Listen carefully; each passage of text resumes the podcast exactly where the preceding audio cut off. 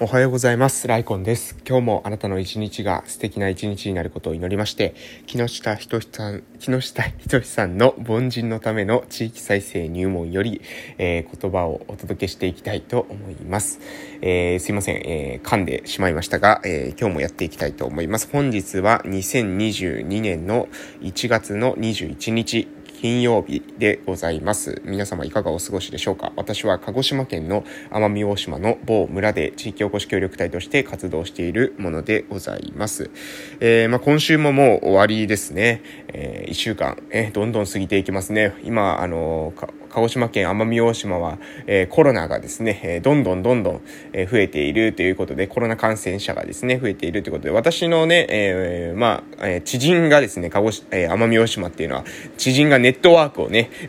かなり形成、形成しているものなので、えこういう、この人がかかった、この人がかかったっていう情報がね、結構入ってくるんですけれども、でもね、あの、聞くとですね、みんなね、風邪症状程度みたいですね。うん。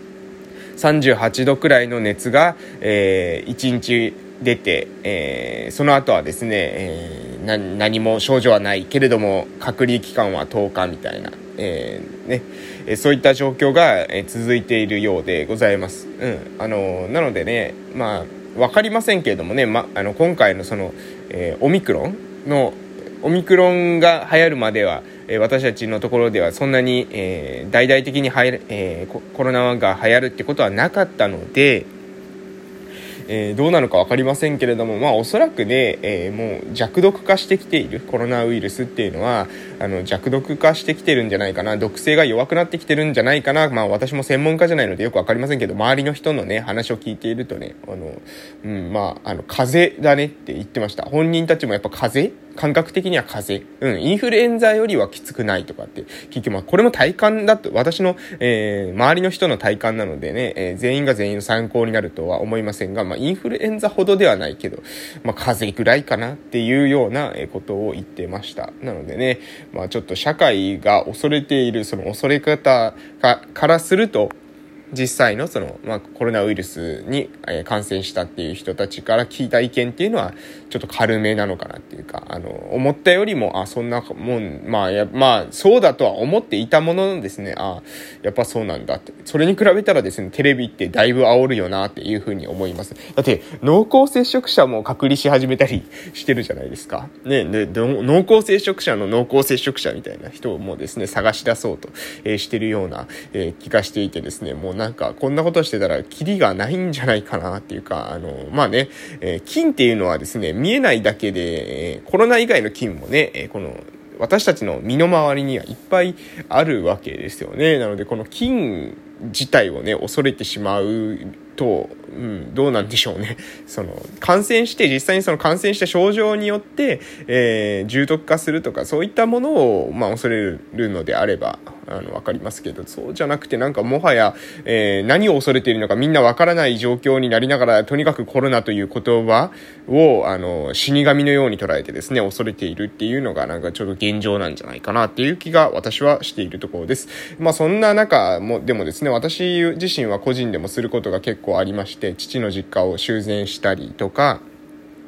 あとはですね、えー、畑ですね、えー、来年の夏、夏野菜が植えれるように、えー、農福連携、農業と福祉の連携っていって、いう領域皆さん知ってますかね？農福連携で調べていただけると出るかと思いますが、も私自身はですね、えー、リハビリの、えー、仕事をね、えー、ずっとしてましたので、えー、農リハ連携って言ってですね、農業とリハビリテーションの連携だっていうことをですね、えー、言って今地域の中で、えー、取り組んでいるところなので、その下準備ですね、えー、リハビリに使うための農業の、えー、農地の整備っていうのを、えー、このまあ、人と会えない期間にですね、えー、コツコツ淡々と進めているというところでございます。えー、ここに関してもですね、また情報公開できるように、えー、どんどんですね、順調に進んでいけば、えー、情報発信していきたいと思います。実際に画像を見た方がわかるかと思いますので、えー、私のプロフィール欄からですね、えー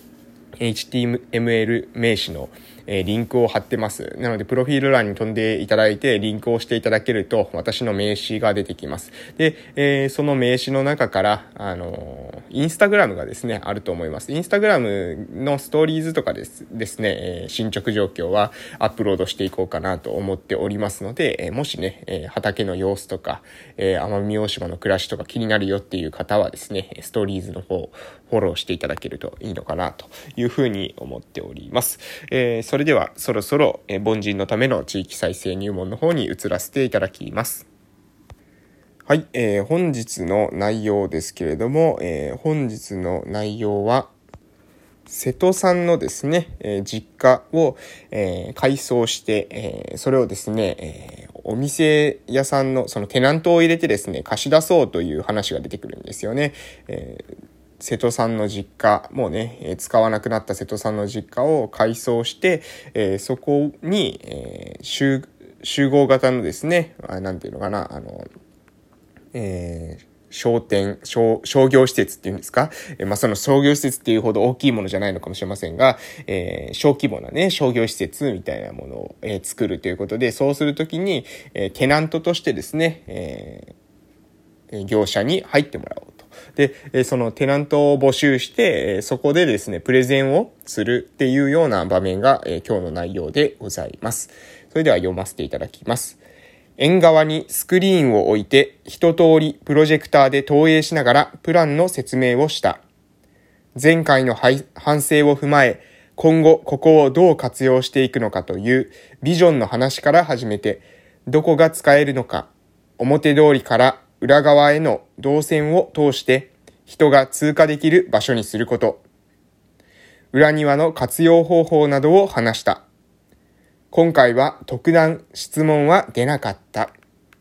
というところでございます。さらに、えー、ビジョンの話から始めてというところで注釈がついてあるので、そこも読み上げていきます。ビジョンの話から始めて。地域でのプロジェクトでは、関わる人すべてが一つの会社の社員であることはほとんどなく、複数の仕事を掛け持ちしていることが当たり前で、むしろ無償で協力するだけの人も多くいる。強制的な業務ではないので、なぜこれが必要なのか、何を目指して取り組むのかというビジョンで共感を得られなければ人は動かない。ビジネスモデルだけを考えるのでは不十分の、不十分なのだ。いかに動機を多くの人に伝えられるかが問われる。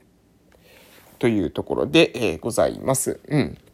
いや、これはそうですよね。このポイントとしては強制的な業務ではないので、なぜこれが必要なのか、何を目指して取り組むのかというビジョンで共感を得られな得られなければ人は動かない。こが重要なポイントなんじゃないかなと思います。まあ、うん、そうですね。やっぱりやっていきたいことっていうことに対してどういう風な方向性を私は目指してるんです。なので、これに共感いただける方は協力くださいっていう風な姿勢で、えー、プレゼンをしていく。プレゼンっていうか、まあ、一人一人にですね、えー、ビジョンを共有していく。で、共感者を集めていくっていうことが、え必要なんじゃないかなというふうに思います。私自身もね、あの、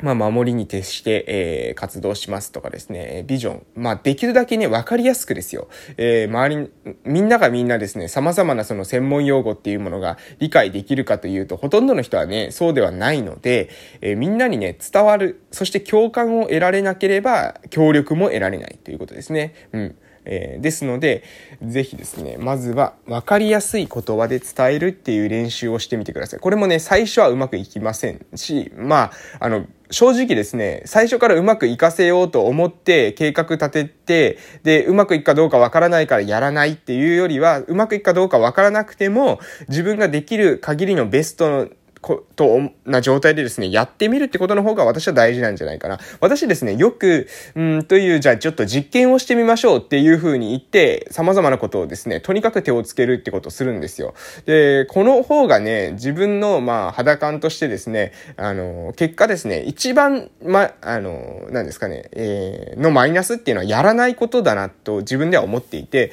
なので、実験だと思ってやってみましょうっていうことを言ってですね、えー、やってみることが多いです。うん。えー、そうしないとね、あの、今までのやっぱ伝統とか慣習とか習わし、えー、今までのプロセスっていうものを、えー、もう持っている人たち、そういった、まあ、哲学を持っている人たち、うん。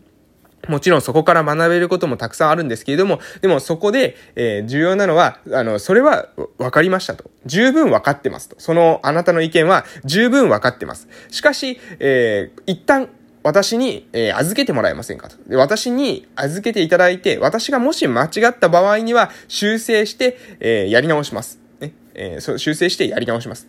しかし、一旦私なりに、えこういう考えがあるので、この考えで行かせていただけませんか？ということを、ま申し出るってことが非常に重要なんですよね。で、それが、まあ、自分がですね、そのなんだろう、意思決定を担ってないところであればですね、そういうふうに言っても、いやいや、君の意見じゃなくて、えー、意思決定者は私だからっていうふうになるかと思うんですけれども、もしね、自分で何かスタートしていて、事業をスタートしていたり、何か様々な活動をスタートしているんだったら、意思決定者はおそらくあなたなんですよね。なので、で、そのあなたの意思決定っていうものをどういうふうに分かってもらうのかっていうことが重要だと思います。様々なアドバイスしてくる人いますよ。私も、え地域で活動していると様々なアドバイスをしてくる人もいます。でもね、一番当てにならないのはですね、アドバイスはするけど、えー、金を出さない、労力を出さないっていう人のアドバイスですね。この人っていうのはあんまりアドバイスはしてるつもりですけれども、責任がないので、あんまりですね、うん、まあなんか、なんだろう、うん、あのー